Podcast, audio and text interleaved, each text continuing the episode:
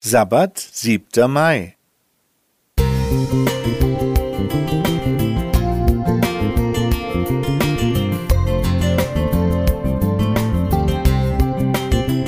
Ein kleiner Lichtblick für den Tag.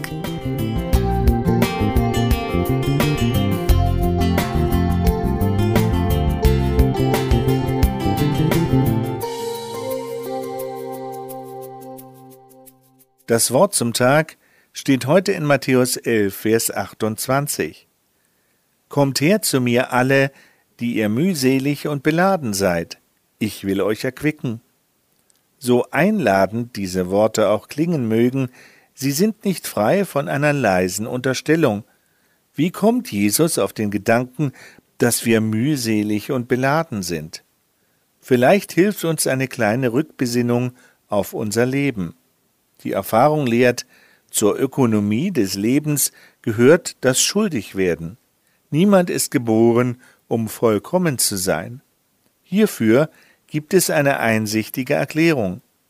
Der Mensch ist zugleich ein Individuum, eine Einzelperson und ein Gemeinschaftswesen.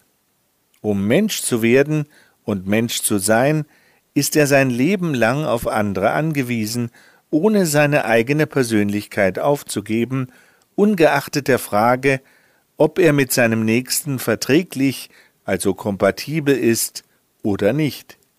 Deshalb birgt die Begegnung von Individuen von Natur aus das Risiko von Missverständnissen, von Reibungen, Konflikten und Verletzungen.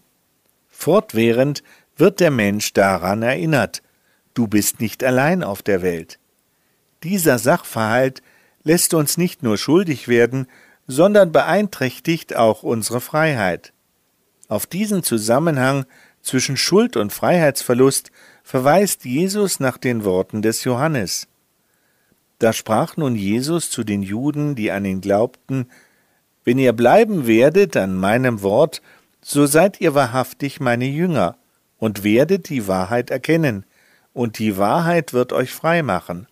Ich sage euch, wer Sünde tut, der ist der Sünde Knecht. Wenn euch nun der Sohn frei macht, so seid ihr wirklich frei. Soweit Johannes 8, die Verse 31 bis 32, 34 und 36. Dies ist das unerhörte Angebot des Evangeliums. Vergebung befreit. Die positiven Auswirkungen dieser Erfahrung beschränken sich nicht auf eine momentane Entlastung, sondern prägen nachhaltig das Zusammenleben mit anderen, indem sie uns grundsätzlich in die Schule der Vergebung und der Versöhnung schicken, damit wir unsere Verträglichkeit wieder erlangen. Dank der verinnerlichten Vergebungs- und Versöhnungskultur besteht in den meisten Beziehungskonflikten die berechtigte Hoffnung, dass wir am Ende der Krise auf dem gemeinsamen Weg neu durchstarten können. Das Vertrauen in dieses Potenzial gewährt ein großes Stück Freiheit. Das ist gleichzeitig Vergangenheitsbewältigung, das ist Heilung der Erinnerungen und das ist Balsam für die Seele. Thomas Domani Musik